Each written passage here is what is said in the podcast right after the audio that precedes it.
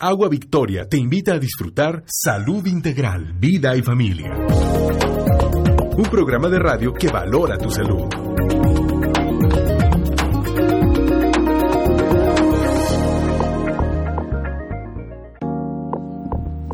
Hola amigos, muy buenos días. ¿Cómo les va?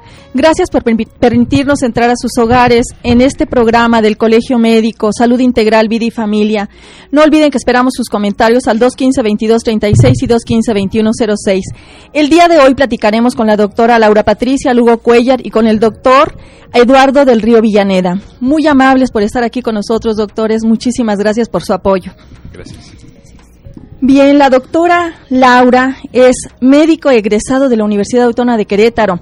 Es tiene el, posgrado en ginecología y obstetricia en el Instituto Mexicano del Seguro Social. Hizo el diplomado de colposcopía e histeroscopía.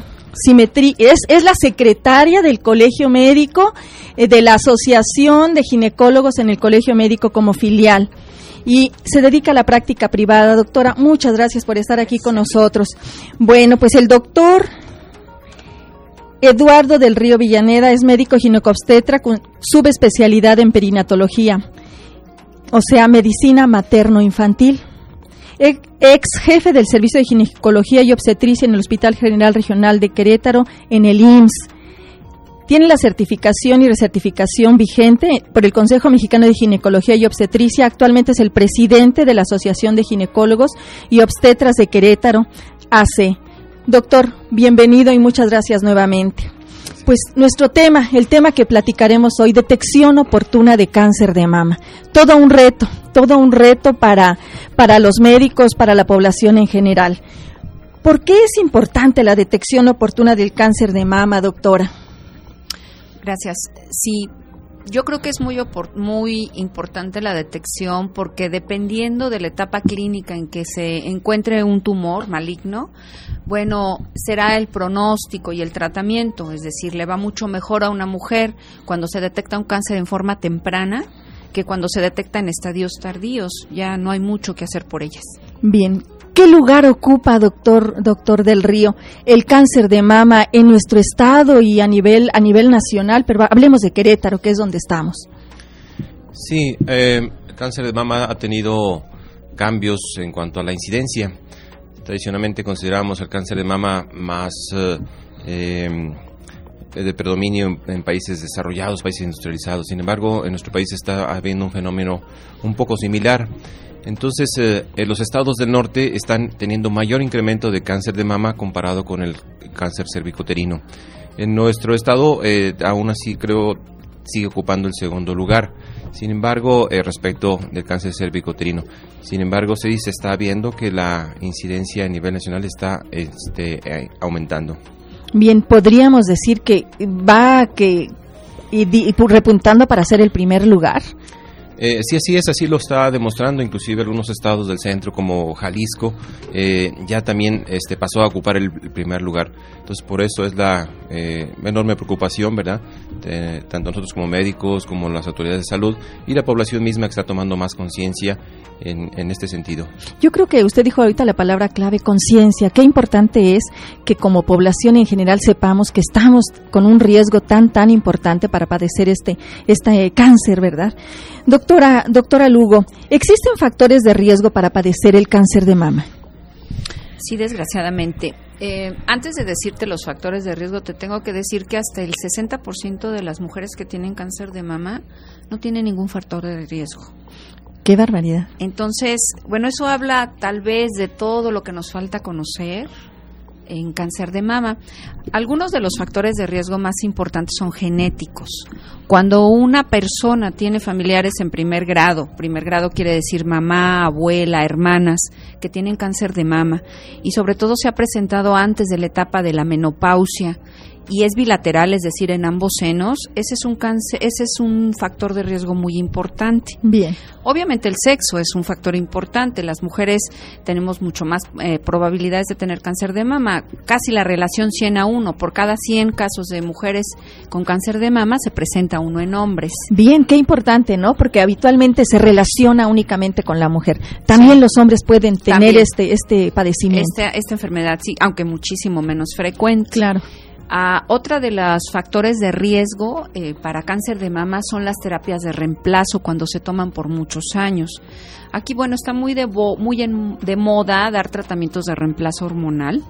Nada más que hay que ver los factores de riesgo de, de cada paciente. Y generalmente se tienen que dar por el menor tiempo posible solamente cuando se necesita. no todas las mujeres, perdón, no todas las mujeres necesitan terapia de Claro, fíjate doctora que sí me gustaría para nosotros es como que común que escuchar terapia hormonal. ¿A qué te estás refiriendo? Yo hablo de tratamientos con hormonas cuando la mujer tiene eh, carencia de ellas después de la menopausia, que tienen bochornos, resequedad vaginal, osteoporosis, etcétera. Entonces, cuando la mujer necesita estas terapias de reemplazo, hay que hacer una valoración completa antes de indicarlas porque podría ser el caso que esta mujer tuviera a lo mejor un riesgo elevado y habría que valorar y platicar con ella eh, el darle esta terapia. Claro, tenemos que valorar riesgo-beneficio. O sea, esta paciente tiene estos síntomas, pero el riesgo de, desencadenar o desarrollar un cáncer de mama es elevadísimo. No, no lo vamos a dar. Existen otras alternativas para manejar la sintomatología sin estar arriesgando a nuestras pacientes. Doctor El Río, ¿qué es la menopausia que nos comenta la doctora? Bueno, eh, la menopausia simplemente es un signo, simplemente es la ausencia de la menstruación eh, más allá de un año al término de la vida reproductiva, es decir, cuando ya no eh, pueden tener más, más hijos. Ese es el cambio, vamos a decir, en el sistema endocrino y eh, como signo como tal es solamente la ausencia de, de, 12 meses sin menstruación. Bien. Sí, doctor, adelante, doctor. Eh, me, gustaría comentarte también que otro factor de riesgo muy importante en, nuestras mujeres es como el estilo de vida. Las mujeres que son obesas, que tienen ah, hábitos tabáquicos, que fuman, eh, tienen un factor de riesgo aunado más. Entonces es, es muy importante educar a nuestras pacientes en todos los sentidos. Y esto es algo muy importante, ¿no? La paciente debe de mantenerse en peso ideal, tener rutinas de ejercicio, disminuir la cantidad de grasa animal que se consume, pues para ir bajando riesgos de tener este cáncer. ¿En cuál es la edad en la que en la que hay más más incidencia de este cáncer? Bueno, se ha encontrado eh, ahorita que comentaba la doctora Loga de los factores de riesgo. Eh, eh, quizá de los más importantes es el hecho de ser mujer, ¿verdad? Y el otro es la edad. Se sabe que entonces eh, cerca del 80% de los cánceres se presentan arriba de los 50 años. Entonces por eso es que a mayor edad es proporcional el, el riesgo. Bien, sin embargo hemos escuchado, como decía la doctora, ya los factores que teníamos como tradicionales ya están como que desapareciendo y tenemos mujeres muy jóvenes, ¿verdad? Sí, doctora, adelante. Eh, exacto, esto último comentó, mujeres muy jóvenes. Eh, ese es, otro de los grandes cambios, inclusive que está teniendo nuestro país, inclusive con respecto a Estados Unidos, que en, nuestros, nuestras mujeres eh, el cáncer se presenta inclusive casi entre 5 y 10 años más tempranamente. Entonces sí se puede llegar a presentar, ¿verdad? Como veremos quizá más adelante, más eh, altamente la posibilidad a partir de los 40. Bien, ¿algún otro factor de riesgo que quieran ustedes comentarnos? a lo mejor cuando una mujer tiene su primera menstruación en forma muy temprana y luego tiene su primer embarazo después de los 30 años, esa ventana, ese tiempo que tarda con efectos hormonales, porque bueno, hay que recalcar que este cáncer es hormonodependiente en la mayor parte de los casos. Entonces, cuando una mujer tarda mucho tiempo de su menstruación a que se embaraza o a que tiene su menopausia, bueno, este riesgo se incrementa. Bien. El que tome anticonceptivos hormonales por mucho tiempo también es otro factor de riesgo que se ha estudiado. Y en general esos serían los más importantes. Bien, nos llega una, una pregunta de la señora Erika Martínez del Centro que dice, ¿qué hay de cierto que existe la premenopausia, o sea, a edades más jóvenes? Puede darse, esto es una este, condición aislada, pero sí puede darse. Y más que premenopausia se llamaría una este, menopausia precoz, okay, en, la cual la función ovárica cesa, ¿verdad? Eh, menos de 40 años, 38, 37. Sí se pueden dar estos casos aisladamente. Muy bien, pues amigos, les repito nuestros teléfonos 215-2236 y 215-2106. Aquí recibimos todas sus dudas y comentarios. Dale la importancia que requiere tu salud. Sigue escuchando Salud Integral, Vida y Familia. Viernes de 9 y media a 10 de la mañana. Un programa con compromiso social. Qué bueno amigos que siguen con nosotros. No olviden que esperamos sus comentarios también en nuestro correo electrónico radio arroba cmqro.org. Y si quieren consultar los temas que hemos tratado hasta ahora, pueden visitar la página del Colegio Médico www.cmqro.org. Doctor del Río, ¿algo que quiera usted agregar sobre los factores de riesgo de, para padecer cáncer? Bueno, eh, como decíamos, hay una lista grande de factores eh, de riesgo inclusive como ya se mencionó, eh, un gran número de pacientes pueden desarrollar cáncer aún sin tener factores de riesgo. Esto es muy importante. Entonces, eh, creo que esta es una gran oportunidad en cuanto a la cultura de la prevención, ¿verdad? que debe acercar entonces a los pacientes con el médico y entre ambos, ¿verdad? Eh, sacar y aflorar si existen factores de riesgo como para tener ciertamente eh, un poco más acuciosidad en, en las medidas de, este, de detección. Eh, eh, porque, bueno, el factor de riesgo muy conocido, ¿verdad?, de algún familiar en primera línea que haya padecido, pone en alerta, ¿verdad?, a todos los cercanos, ¿verdad? Sin embargo, el, el, factor de riesgo familiar por sí solo es casi solamente un factor de riesgo del 10%. Entonces, hay muchos otros factores de riesgo y aún puede no haber factores de riesgo y desarrollar un problema neoplásico de mama. Doctora, tú comentabas que, que debemos hacer una evaluación de verdad minuciosa de a quién le vamos a dar terapia hormonal de reemplazo. Esta sería una contraindicación, el tener el antecedente de cáncer de mama en línea directa. No, no, no, no sería una contraindicación, como dice el doctor del Río. Estos son factores de riesgo. Factor de riesgo no quiere decir que si una paciente tiene ese factor de riesgo vaya a desarrollar cáncer de mama. No, a lo que yo me refiero es que antes de dar una terapia hormonal de reemplazo, para empezar, nunca jamás se debe mandar si no tiene la paciente una mamografía previa. Bien. Porque la paciente que va a, a, a la que le vamos a dar terapia hormonal de reemplazo, generalmente tenemos que hacerle una exploración mamaria.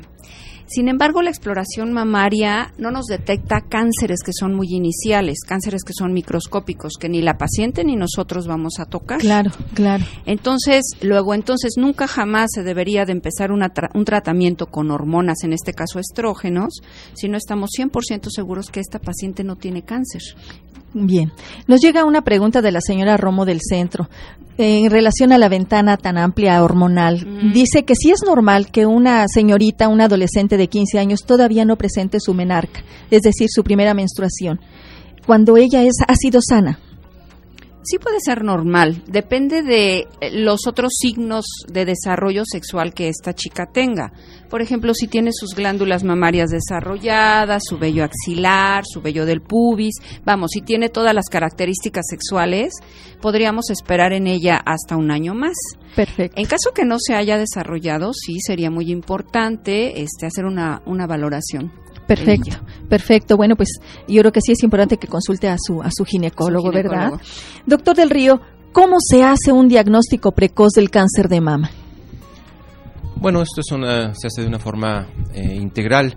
Desde luego la parte angular de esto es la historia clínica, en donde exactamente eh, lo que es eh, el interrogatorio pues nos va dando datos orientadores pero de ahí en adelante es eh, muy importante que nos apoyemos a hoy día, además de la exploración que hace el, médico, o sea, todo lo que es la parte de interrogatorio, la exploración que hace el médico. Sin embargo, aquí hay otra parte que yo quisiera destacar muy en forma importante, es la autoexploración mamaria. Bien. La autoexploración mamaria eh, tradicionalmente este, se hace de alguna forma eh, aislada, pero yo pienso que es una de las herramientas más útiles. Casi el 70-80% de, los, eh, de las nodulaciones o de las masas en mama los detecta la paciente. ¿Quién mejor que la mujer que conoce su cuerpo? Que al tocarse o al estarse explorando y, tener en mente siempre, sin llegar a una paranoia, ¿verdad? Pero sí, tener en mente que este cáncer es del el primero o segundo como causa, causa de muerte. Entonces, esa, esa, cada que se bañen, tocarse. Y así se va a poder identificar cuando hay algo diferente. Exacto, eso, eso este, ayuda mucho. Comentó algo muy importante, la mujer es la que conoce su cuerpo, ¿no? Entonces, ella apreciará ciertamente este, un cambio y eso obligará o, lo llevará al, al, médico. Y ya entonces, con toda esta interacción, ¿verdad? Con toda esta información que el médico recaba en su historia clínica, en su palpación, en su exploración, él eh, emitirá alguna solicitud de estudios complementarios, como sería una mastografía, mamografía, quizá un ultrasonido, ¿verdad? que son este, estudios muy valiosos para eh, detectar eh, algún problema de forma muy temprana. Doctora, ¿podríamos decir que la consulta al ginecólogo de rutina debemos esperar que exploren mamas? Que, sea una, una exploración ginecológica completa, incluyendo, por supuesto, mamas. Sí, sí, por supuesto, es nuestro terreno, es nuestra especialidad. Y no solamente explorarlas nosotros, sino, como decía el doctor del Río, entrenar a la paciente cómo se puede hacer ella la, autoexploración mamaria. ¿Nos podrías decir tú en general qué, cómo debe hacerse esta autoexploración? Generalmente se tiene que decirle a la paciente que, se explore inmediatamente después de la menstruación. Ese es el periodo en donde está más descongestionada las mamas, no hay tanto líquido retenido. Perfecto. Entonces ella se, se puede poner enfrente de un espejo y puede valorar la piel, que no tenga algún cambio en su piel, como un poco más de venas dilatadas o cambios en el pezón eh, que estén más o menos a la misma altura ambos pezones y después ella en forma circular con sus manos tiene que empezarse a explorar. Yo creo que la primera exploración debería de ser orientada por nosotros. Perfecto. Para empezar, para enseñarle de qué manera se tiene que tocar. Eh, después de que toque sus senos y que toque las, la consistencia normal, entonces, bueno, detectar si hay algunas tumoraciones.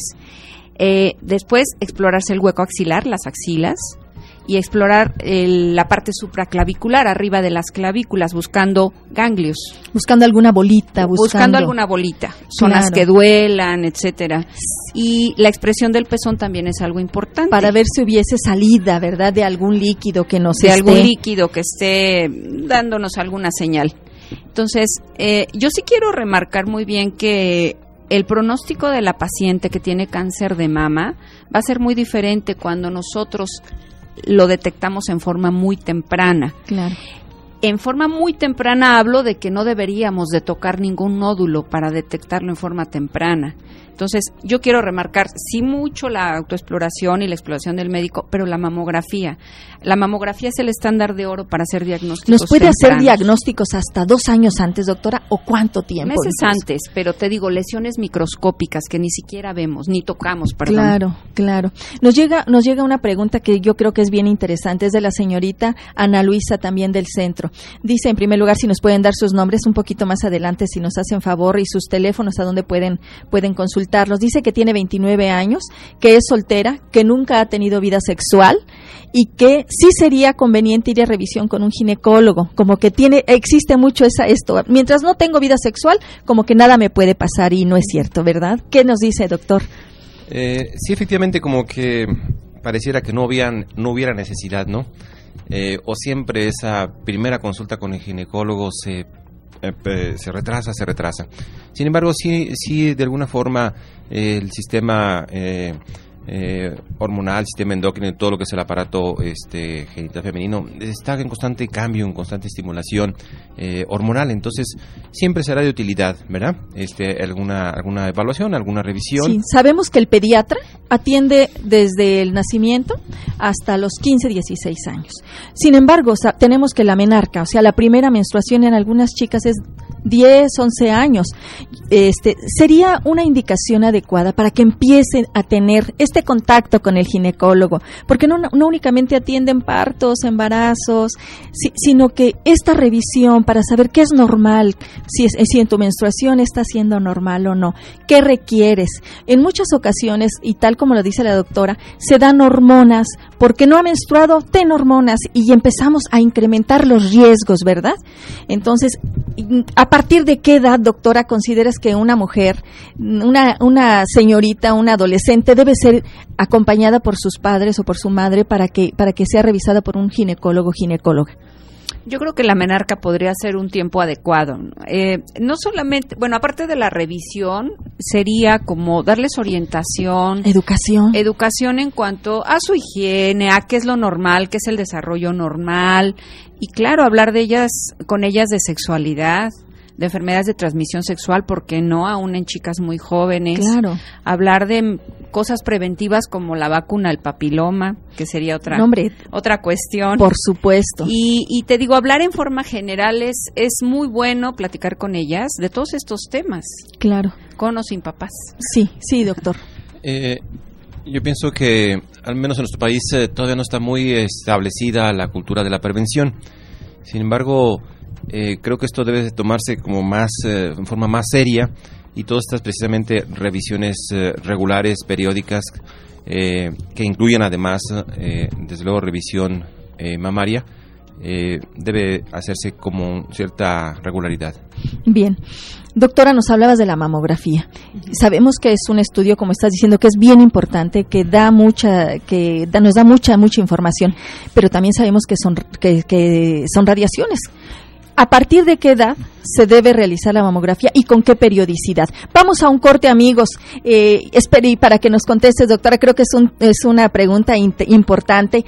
¿Sabías que existe un colegio médico que avala los conocimientos de tu doctor? Descubre todo esto y más. Escucha Salud Integral, Vida y Familia. Entrevistas a expertos con espacio para tus preguntas en una consulta médica hasta tu hogar, porque queremos que disfrutes más y te preocupes menos. Agua Victoria y Colegio Médico te invitan. Dale la importancia que requiere tu salud. Sigue escuchando Salud Integral, Vida y Familia. Viernes de 9 y media a 10 de la mañana. Un programa con compromiso social. Bien, doctora, ¿qué nos puedes comentar con relación a, a la mamografía? Sí, mira, en general, en general, en forma general, se hace 10 años antes de la aparición de la incidencia más alta de cáncer, es decir, se empieza a hacer el screening, las detecciones, de los 40 años en adelante, en forma general. Entonces, esto debería de ser un estudio anual en todas las mujeres. Sin embargo, hay casos especiales, por ejemplo, las pacientes que tienen muchos factores de riesgo, como que su mamá tuvo un cáncer de mama, probablemente nosotros podríamos empezar desde los 35 años a hacer estas detecciones. También si yo tengo una paciente que tiene 30 años y yo estoy tocando algo que a mí me parece sospechoso, Claro. bueno, podemos hacer un- una mamografía. La mamografía se complementa muy bien con el ultrasonido. De hecho, es un estudio que podríamos hacer ah, en forma paralela. Hacemos una mastografía y después hacemos un ultrasonido. Bien, sabemos que uno de los diagnósticos más frecuentes es la mastopatía fibroquística, o sea, cuando también hay bolitas y como que minimizamos, incluso hasta como médicos, no, esto es normal. Como que ahorita tenemos que tener muchísimo más cuidado y una, una mastografía nos puede aclarar perfectamente qué es lo que está sucediendo. Sí, claro. Eh, quería comentarte en cuanto a las a los riesgos de radiación son mínimas, es Eso. 0.1 rads.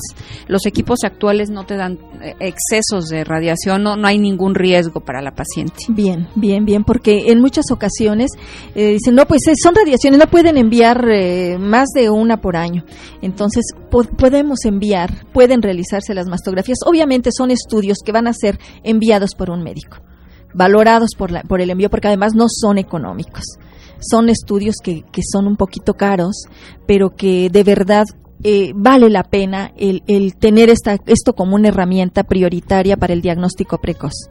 Pero yo creo, yo creo, déjame comentarte que, que yo creo que todo en método, en prevención, no, nada debería de ser caro. Es decir, gastamos mucho más las mujeres en lo que tú quieras, Claro. un cosmético, en el salón de belleza, y esto es como un regalo que nosotros nos tenemos que hacer. Efectivamente, es cierto. Fíjate que, que postergamos mucho la atención de nuestra salud y en muchas ocasiones gastamos en el carro, gastamos en, en ropa, en todo, ¿verdad? Pero nuestra salud a nosotras mismas nos dejamos siempre al último, ¿verdad? Y, y esa cultura de prevención creo que es por eso que existe este programa, doctor, doctor del Río, precisamente porque queremos transmitir esta cultura, queremos que sepa la gente que hay oportunidad. Una vez diagnosticado oportunamente un cáncer, ¿es curable, doctor? Eh, efectivamente que sí. Esa es, eh, esa es la clave y esa es la insistencia, ¿verdad? Porque, y pero desgraciadamente en la realidad eh, los eh, cánceres que se diagnostican se diagnostican en etapas avanzadas, en las cuales eh, la posibilidad de curación, vamos a decir, se ve un poco más alejada. Sin embargo, sí, detectado en etapas tempranas, ¿verdad? Ha avanzado mucho ahora las, las terapias, ¿verdad? Tanto de, de, cirugía como de radioterapia, de quimioterapia, de hormonoterapia, claro. que hace que tenga una muy buena sobrevida y muy eh, un gran número de años libre de enfermedad. Bien, doctora Patricia Lugo, sabemos que esta enfermedad nos espanta, nos paraliza, cambia nuestra vida completamente cuando a una mujer le diagnostican. Pero también sabemos que hay grupos, así decimos que es caro también, podríamos considerarlo como un, un estudio que es que sí es costoso, incluso ya un tratamiento. Existen algunas instituciones que nos están ayudando, doctora. ¿Nos podrías hablar? Yo sé que tú perteneces a, a estos Sí. grupos. Gracias, sí. Yo creo que te digo, es mucho más caro el cáncer que hacernos las detecciones tempranas. Hay dos grupos aquí básicamente. Eh, uno es el grupo Reto, que ya tiene muchos años apoyando a gente con cáncer de mama de bajos recursos. Estos son, tanto el grupo Reto como el grupo de Damas Azules, que es al que yo pertenezco, eh, apoyan haciendo los, los eh, exámenes muchis, mucho más económicos, con excelente calidad. Entonces, la verdad es que no tenemos ningún pretexto. La- la- los, los estudios son muy económicos en estos dos grupos.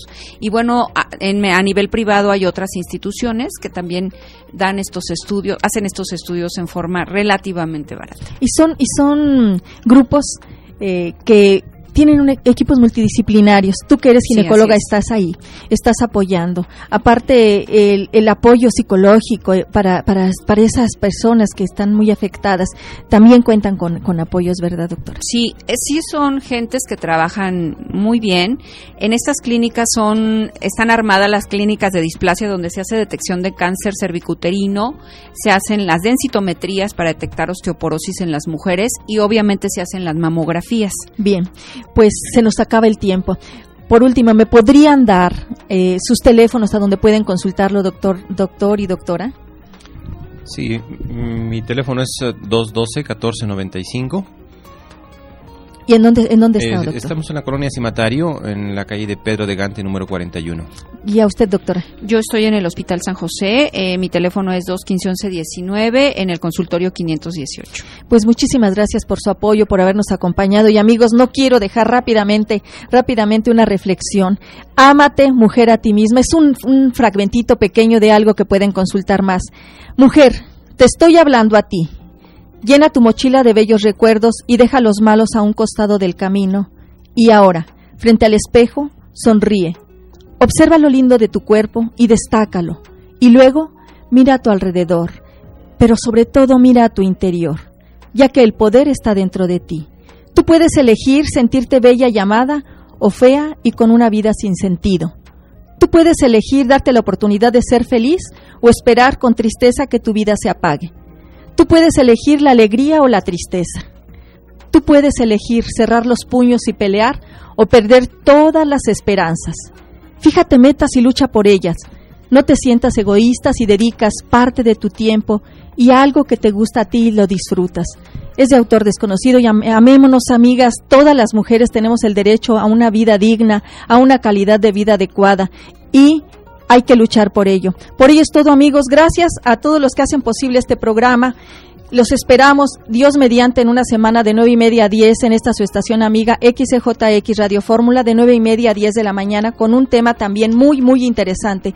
Yo soy la doctora Irma Quintanilla, que disfruten de un excelente fin de semana.